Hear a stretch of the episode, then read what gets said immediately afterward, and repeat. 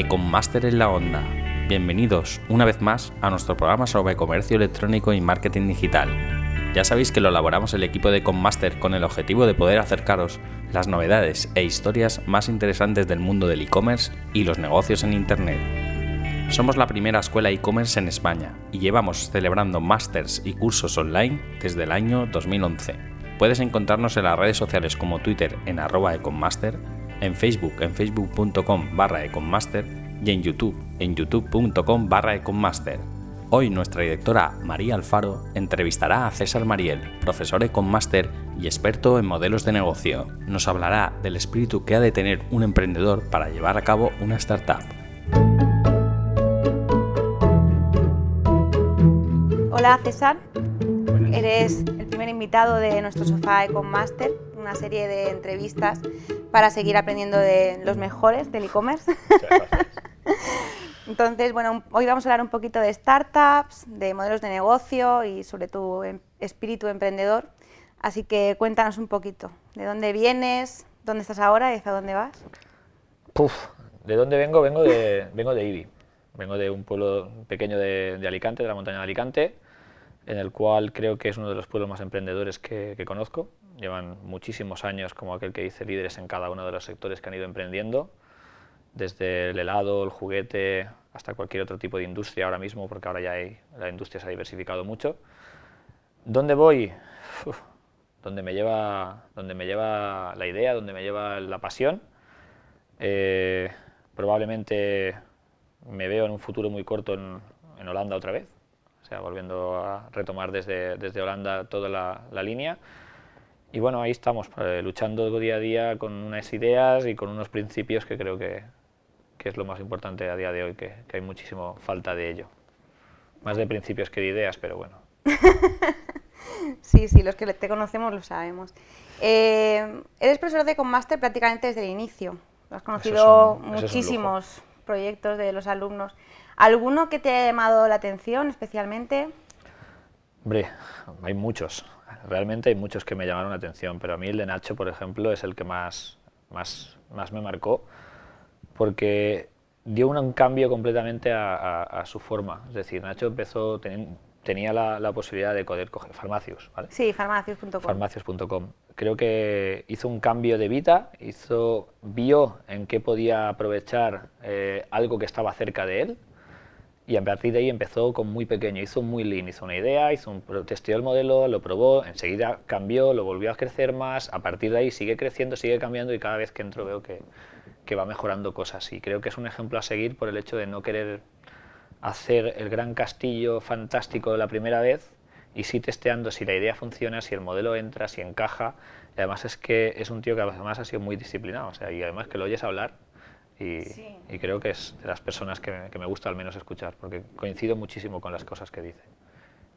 Muy bien, ¿alguno más así que recuerdes? Porque has participado en alguno, según tengo entendido también. Lo que puedo ayudarles, la verdad, es que yo tampoco, tampoco quiero focalizarme en algunos en concreto, pero he visto proyectos muy chulos, he visto proyectos que han nacido de, de una idea de una persona y ahora esa idea de esa persona es el emprendedor en sí. Gente que ha buscado su pasión, ha encontrado su pasión en algo que le gustaba hacer y ahora lo que hace es vender. Y bueno, como tú, por ejemplo. Al final también es, es o sea, cada idea creo que, que tiene un proceso de maduración y que vosotros la hacéis grande o la hacéis pequeña, dependiendo de lo que queréis llegar. Y creo que Ecomaster, lo que siempre digo que se diferencia de los demás masters y que lo que siempre más me gusta es, que considero es que tú empiezas ya empiezas a, pro- a probar sobre tu idea. Hay gente que dice, ya, es que yo es que no tengo una idea, no tengo nada. Yo digo, pues busca a alguien a quien crees tú que esa idea le puede encajar y empieza a hacer la práctica. Porque la práctica hace al, al maestro al final y aquí nadie nacemos enseñados, nos vamos a equivocar seguro. O sea, pero lo que tenemos que hacer es fracasar barato y fracasar rápido para poder, para poder llegar a, a- Yo creo que no es un fracaso como tal el hecho de que no haya salido algo bien. Contrajo, es un aprendizaje. Siempre y cuando aprendas. Si no aprendes, eres tonto. O sea, Si no aprendes sí que es un fracaso. totalmente. Eh, tengo entendido que dejaste los estudios por un tiempo cuando eras joven, pero sin embargo, pues si miras Sí. tu LinkedIn, ¿no? Hay un montón de premios, de másters, de títulos. y los que quedarán, y los que quedan, los que quedan. Cuéntanos un poco ese cambio de... Muy sencillo, a ver, mi familia tenía una empresa familiar Entonces, cuando ya naces con una empresa familiar, piensas que tu futuro es acabar en la empresa familiar. Entonces yo, casi como aquel que hice mis estudios, no era, no encontré lo que me gustaba, entré, pasé de GB al instituto, o yo soy de los de GB todavía. Yo también. y pasé al instituto y bueno, pues allí el cambio era muy grande. El cambio generacional, el cambio de los 14 años, el pavo era, mi pavo era muy grande. La libertad. sí, hay que decirlo, todo, o sea, chicas, fiestas, todo, ¿sabes? Afecta la cabeza y, y a mí me afectó más de lo normal y entonces se me quedaron todas creo que aprobé inglés. Entonces mi padre me dijo, mira, chato, o sea, aquí vamos a estar repitiendo hasta que, hasta que consigas, así que vente y nos vamos a la panadería. Estuve durante 8 o 9 años pasando por casi todos los puestos que se podía pasar en la panadería, pero simplemente, simplemente no porque era el hijo de, eso es una de las cosas que más mi padre me marcó, mi padre y mi hermano, ¿vale?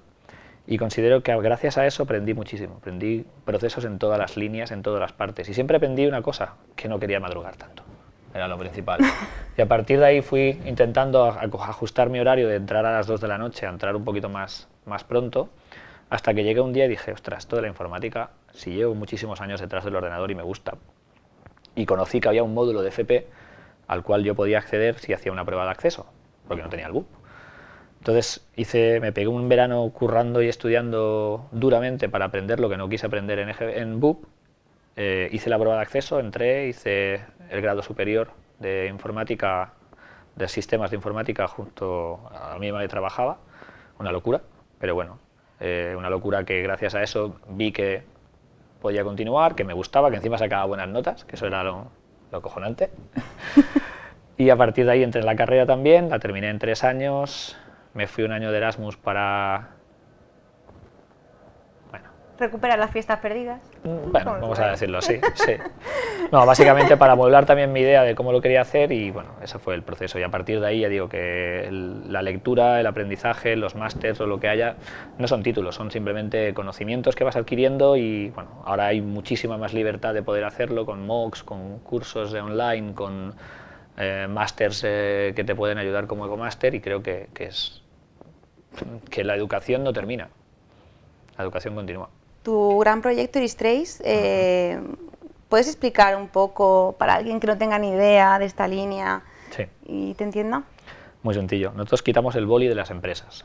Es decir, todos los procesos y tareas que se tienen que anotar en un papel, que tienen que ir tomándose en formularios, en, en diarios o semanales o mensuales o tareas que se tienen que hacer repetitivas, nosotros lo que hacemos es que lo puedas hacer a través de una aplicación web y tengas una aplicación móvil donde el usuario, cualquiera dentro de tu empresa, pueda contestar. Intentamos ver que ha habido un cambio muy grande en las, en las aplicaciones, en los casos de uso en gestión, pero nos hemos dejado a toda la gente que está dentro de la empresa. Tenemos los mandos intermedios, pero no tenemos a todo el mundo, el crowd, es decir, toda la gente que forma de la empresa. Y esos datos se nos pierden con papeles que la gente piensa que son inútiles porque no los rellena y nadie los va a verificar, o hay una persona que después los coge y los mete a un sistema, que ese sistema vuelve a ser básicamente tonto también porque los datos no los puedes analizar o cuando los analizas ya son malos. Entonces, todos esos procesos nosotros los simplificamos, tú generas, cambias checklists, formularios, lo que tú quieras en un momento muy sencillo, después la gente lo contesta, los datos los tienes, te los podemos preanalizar ya con distintos dashboards o sacas directamente los repos que te hagan falta. Con lo cual el tiempo entre toma de dato y analización de, el análisis del dato es mínimo, es muy corto porque lo tienes, para nosotros es inmediato. Entonces, por eso decimos que quitamos el boli, porque el papel la gente lo va a seguir imprimiendo, con lo cual quitar el papel no, no. no, es, no es el objetivo. de momento no. Eh, ¿Cómo fue el momento en que se lo cuentas a tu madre para validar esa idea de negocio? Tal y como dices en el máster. Date cuenta, que, date cuenta que yo a mi madre ya le he contado tantas historias, porque el, el modelo ha pivotado tanto. O sea, nosotros nacimos siendo seguridad alimentaria para empresas de alimentación. De ahí pasamos a, bueno, en vez de ser más regional, pasábamos a hacerlo algo más global, pero... Y vas cambiando, vas cambiando, y hasta que tu madre le dices, mira, ¿ves este checklist que diariamente tienes que hacer? Pues lo que hacemos nosotros es quitarlo y que lo metas aquí. ¿Ves a papá que usa el WhatsApp? Con 86 años. Pues eso, nosotros hemos hecho que la aplicación sea igual de más o menos de interfaz al WhatsApp para que él pueda contestarme diariamente pues una serie de preguntas que yo le hago. Inmediatamente tengo los resultados y si esos resultados tienen que tener una lógica, yo los predefino por detrás, no los define él. Él no hace falta que lo sepa. Bueno, y yo creo que Al menos dijo, bueno, pero, pero guanyes diners. Importante, ¿no? Sí. Eh, ¿Qué tal os valen? ¿Podéis hablar de algún dato que pueda ser público? O... Bien, vamos creciendo, como digo yo, vamos eh, con más grandes marcas, cada vez más eh, contratos en ideas más grandes, en los cuales podemos decir menos. Pero la verdad que contento porque la evolución de lo que es el proyecto ha sido, bueno, ha sido no, sigue siendo y será dura.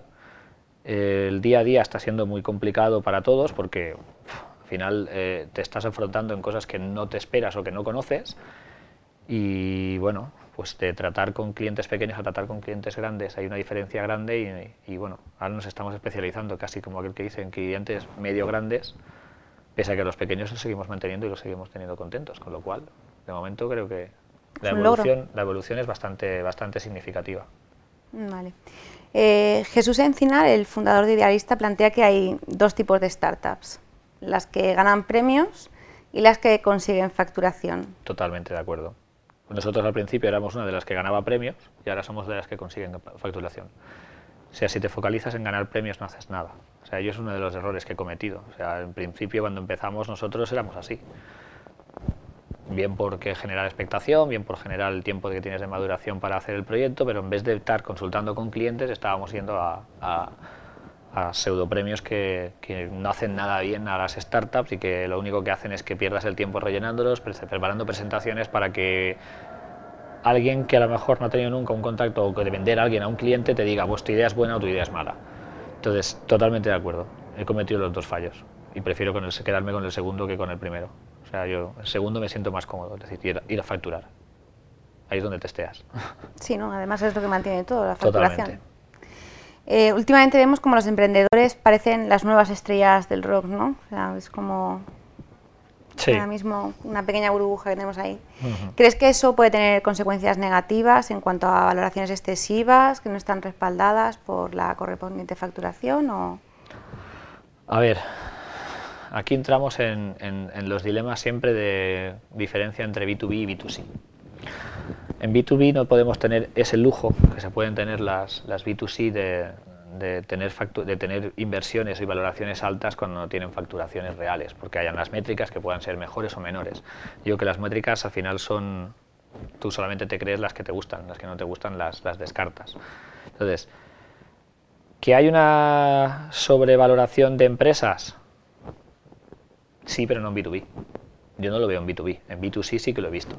O al menos será porque no formo parte del B2C, que también puede ser creo que se está buscando más el, efecto globo, te lo voy pasando hasta que a ver a quién es el que le explota el globo. Yo ahí en esa parte veo que, se hay muchísimas empresas. Hoy, por ejemplo, veía una, leía un, artículo, un artículo que compartía David Macías, era cómo eh, las startups están siendo, está siendo cada vez más difícil competir con otras por el hecho de que hay muchas que tienen muchísimo dinero para dejar o dar a sus usuarios para conseguirlos aquellas que te dan un cupón de 5 euros para conseguir usuarios. Claro, es dar dinero del venture capital para ir consiguiendo más tracción. Pero ¿qué ocurre cuando ese dinero se acaba? No lo sé. Yo al menos a nosotros no nos dan dinero para poder conseguir los usuarios en, en, en B2B. Tienes que ir a currártelo y tienes que hacerlo a base de reduciendo tu margen negociando. ¿Crees que la sobrevaloración de las startups es fruto de un entorno también exagerado? A ver, es que cuando hablamos de sobrevaloración, yo tampoco creo que haya una sobrevaloración excesiva. No la creo. O sea, creo que lo que hay es unas sobreexpectativas. Entonces eso es lo que hace que la gente... Yo veo aquí a gente en Alicante que no ha facturado un colín y que tienen cuatro métricas que dicen, no, es que mi empresa vale... Y, nosotros podríamos ser uno de ellos. ¿eh?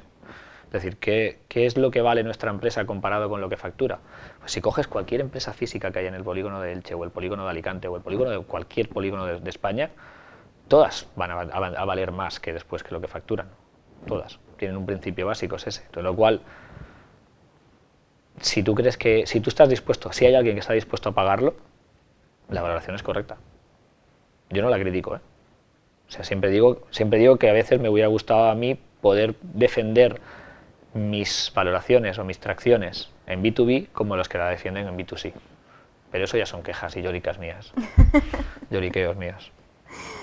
Vale, volviendo a tus proyectos, eh, Iris Trace tiene sede en Ámsterdam. Eh, está un poco extendida la idea de que España no es un buen lugar para emprender. ¿Crees que es así? No, al contrario. España es un lugar perfecto para emprender. Hace buen tiempo, hay muy buena comida, hay muy buenos profesionales y encima, pese a que la gente diga que no se le ayuda, hay muchísimas formas de ayudar a, los emprendedores en España. Quizá la que menos nos gusta es la del autónomo, pero es que siempre pensamos en la, única mala. El único problema que tenemos los españoles es que somos pesimistas por, naturaleza, entonces siempre buscamos lo malo. ¿Qué es lo malo aquí? Lo malo aquí es, mira, perdona, cuando te vas a Holanda, los precios son más caros. Los, o sea, los profesionales son mucho más caros. Los alquileres, todo. Las ayudas del gobierno son menos. Y cuando hablamos del gobierno no hablo de un partido u otro partido, me da igual. O sea, tanto el regional a nivel valenciano como el nivel estatal, tienes ayudas muy buenas. O sea, tienes CEDETIS, tienes ENISAS, tienes IBACES, tienes... O sea, hay una cantidad de inversores enorme en España dispuesta a poner dinero y siempre me dicen lo mismo, no hay buenos proyectos. El problema es que a veces vamos demasiado pronto a buscar al inversor y ese es otro de los fallos que he cometido yo. ¿Qué hace falta para que la percepción de que aquí cuesta emprender cambie? ¿O qué crees tú que hace falta? Creérselo simplemente. Creérselo simplemente. O sea, tenemos muchísimos casos de, éxito en España como para decir que, no, que no somos exitosos.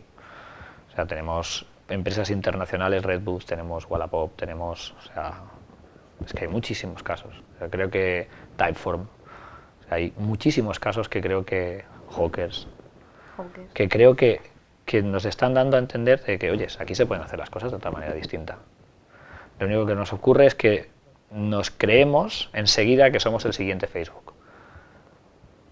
Nosotros, parte del equipo, como que quiera. El problema es ese. El problema es que nos creemos enseguida que ya hemos hecho algo cuando queda un largo camino. No hay ninguna que no haya luchado como un jabato para conseguirlo. Mí cuando le dice la gente, no, no, es que entras en una aceleradora y a partir de ahí ya lo tienes. No, no, o sea, es el primer paso. O sea, te queda muchísimo. Una es llegar a break-even y otra es hacerlo escalable. O sea, todos los pasos son complicados y da igual donde estés. ¿Qué crees que diferencia a un emprendedor español de un norteamericano? La osadía, el atrevimiento, el, el poco miedo o la poca vergüenza al que dirán. El español siempre está pensando en qué dirán tal o qué dirá actual yo cuando, siempre lo digo en, las clases, de preguntad ahora, o sea, es que es una diferencia brutal con Estados Unidos en ese sentido.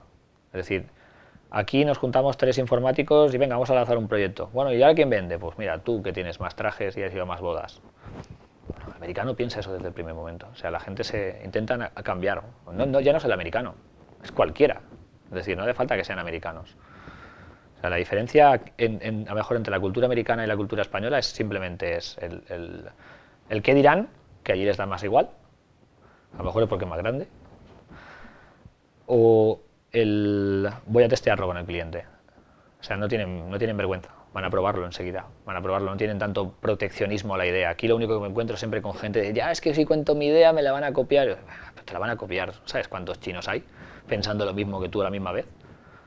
O sea, el mundo es muy grande, seguro que te la van a copiar. Si no, siempre sale y dice, mira, esa idea la tenía yo.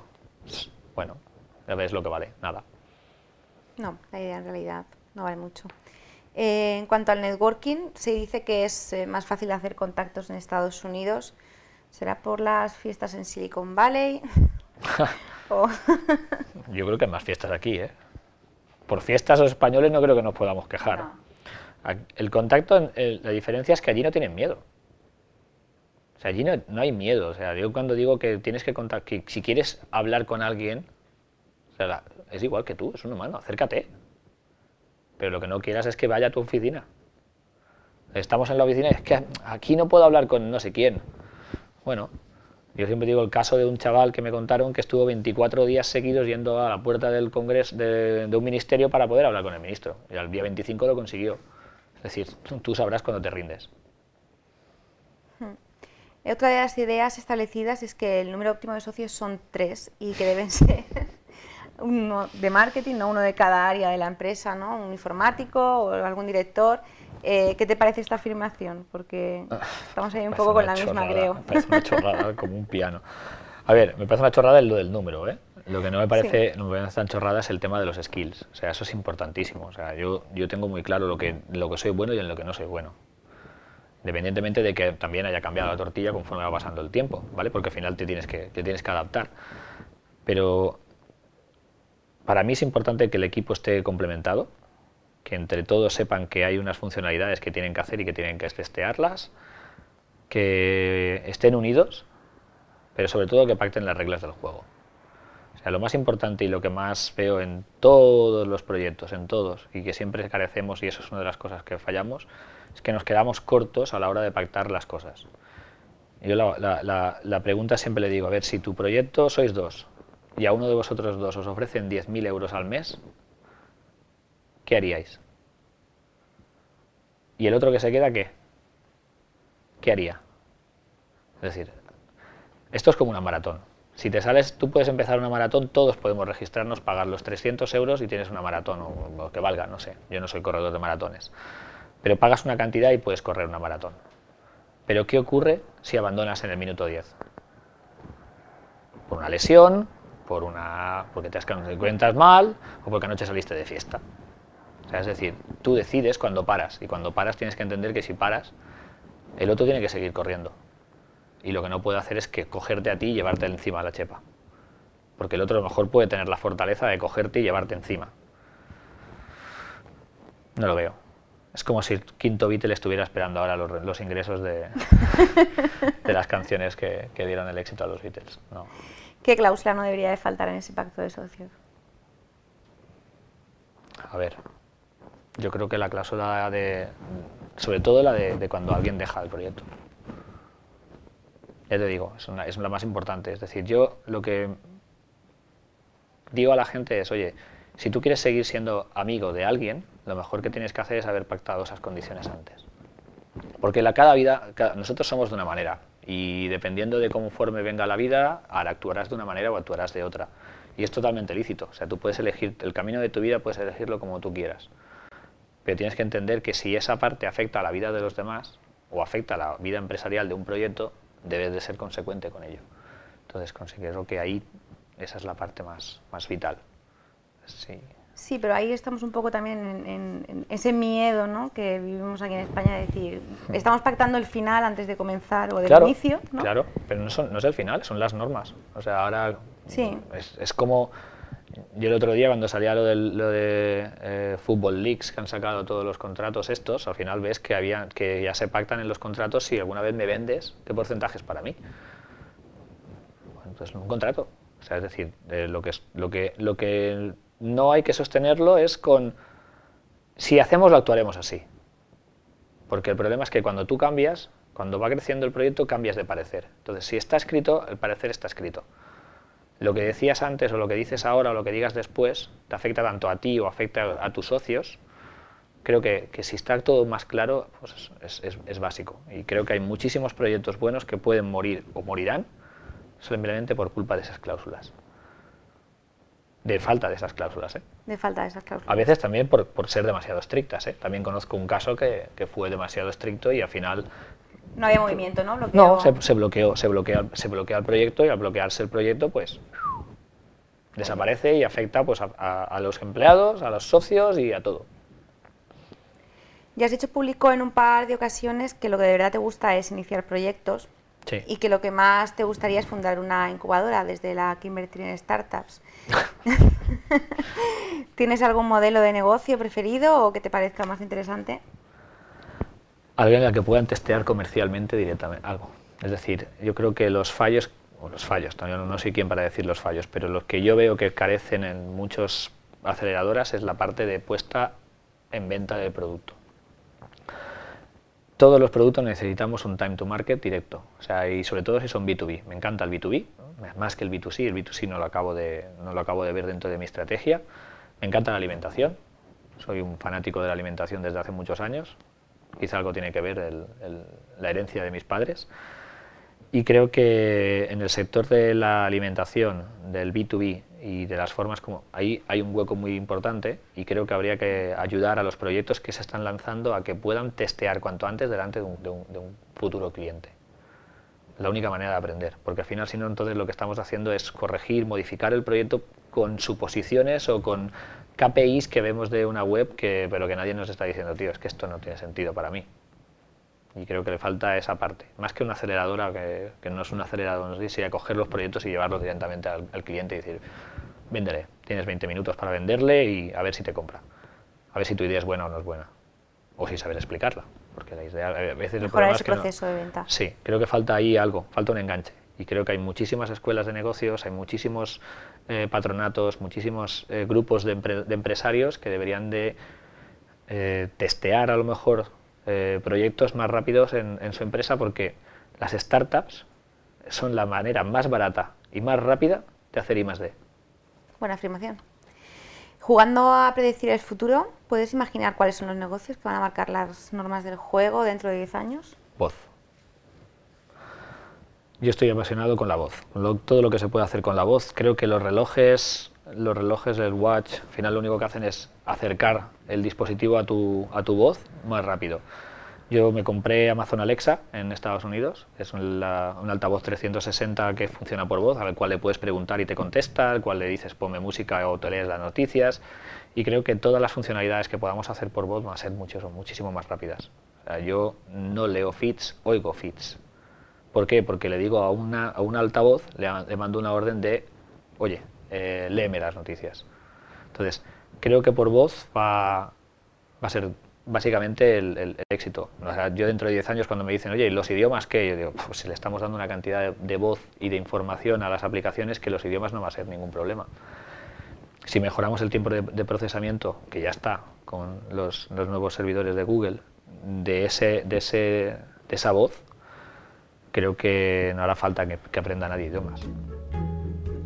Estoy, estoy casi 100% seguro. Inglés, ¿no? Estudialo por si acaso. No te fíes de lo que yo te diga. Vale, vale. Yo lo pues sigo estudiando, con lo cual no me fío ni de mí mismo. Pero considero que la voz. Considero que la voz, con lo que con la voz va a ser, eh, va a ser, va a ser, va a funcionar casi todo. Al menos acciones. Pues dentro de 10 años veremos si aciertas. Lo hablaremos. Muchas gracias por venir, César. A ti, faltaría más. Y hasta aquí el programa de hoy. Nos vemos la próxima semana en Econmaster en la Onda.